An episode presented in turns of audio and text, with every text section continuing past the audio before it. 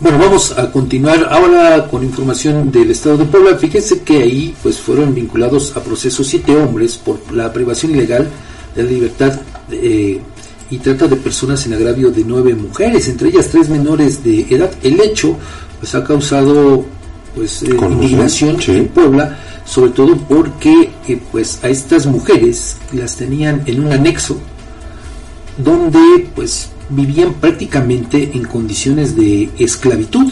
Sí. Y bueno, estos sujetos fueron detenidos el pasado 20 de enero por la Guardia Nacional y la Policía Estatal en el municipio de Amozoc. Vamos a escuchar qué informó al respecto la Fiscalía General de Puebla y pues de no haber sido por un hecho fortuito, pues hoy día estas mujeres seguirían bajo esas condiciones de esclavitud. Vamos a escuchar lo que sucedió al respecto. El 20 de enero de 2024, la Fiscalía inició investigación por la puesta a disposición de siete personas detenidas en flagrancia por la Guardia Nacional y la Policía Estatal. Se les detectó en inmediaciones de una gasolinera en la autopista Córdoba-Puebla a la altura del kilómetro 144 en el municipio de Amozó de Mota. Presuntamente mantenían privadas de la libertad a nueve mujeres, entre ellas tres menores de edad entrevistas a las seis mujeres adultas y tres adolescentes de 17, 14 y 14 años. Dictamen en criminología del cual se desprende que son víctimas de privación ilegal de la libertad y de trabajos forzados.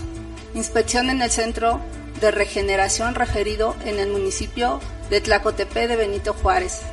Inspección de los vehículos donde fueron trasladadas las mujeres siendo estos una camioneta Chevrolet Suburban modelo 2007 con placas NMC 2151, una camioneta Chrysler Town Country con placas NZU 3208 y una camioneta Nissan NP 300 modelo 2018 con placas PEJ 5483, todas del Estado de México.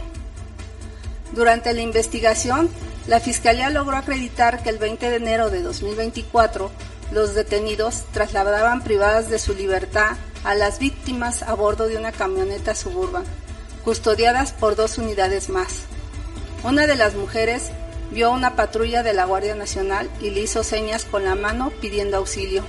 Los primeros respondientes interceptaron a las unidades y las mujeres refirieron que eran trasladadas en contra de su voluntad a un anexo donde las obligaban a levantarse de madrugada y a realizar trabajos, castigándolas sin comer y encerrándolas en un área que denominan la enfermería, donde les daban alimentos en mal estado. Señalaron que únicamente tenían derecho a bañarse una vez a la semana frente a su pastor y les prohibían tener contacto con sus familiares.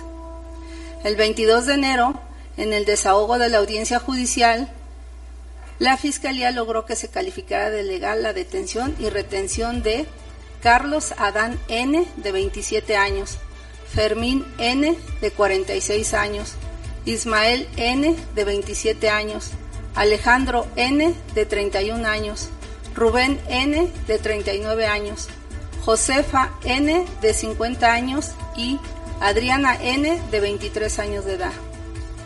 La Fiscalía formuló imputación exponiendo datos de prueba para solicitar la vinculación a proceso por los delitos de privación ilegal de la libertad y trata de personas. Bueno, usted escuchó cómo, pues cuando eran trasladadas estas mujeres, de manera providencial, encontraron por ahí en el camino, en el trayecto a una unidad de la Guardia Nacional. Fue así como una de las mujeres que iban retenidas, pues les hizo señas a estos elementos de la Guardia Nacional que de esa manera fue como pudieron intervenir. Si no, imagínate, tienes razón, estaríamos hablando que seguirían bajo esas mismas condiciones. Y, me llama mucho la atención lo que en algún momento dice la integrante de la fiscalía. Tenían derecho a bañarse una vez y frente a, su pastor. Frente a su pastor. Ve nada más. Es decir, mujeres que engañadas bajo eh, las cuestiones de, de, orden religioso, de independientemente de cualquier religión que profesaran, pero Fabián, no puede ser posible que todavía en pleno siglo XXI estemos viviendo estas atrocidades.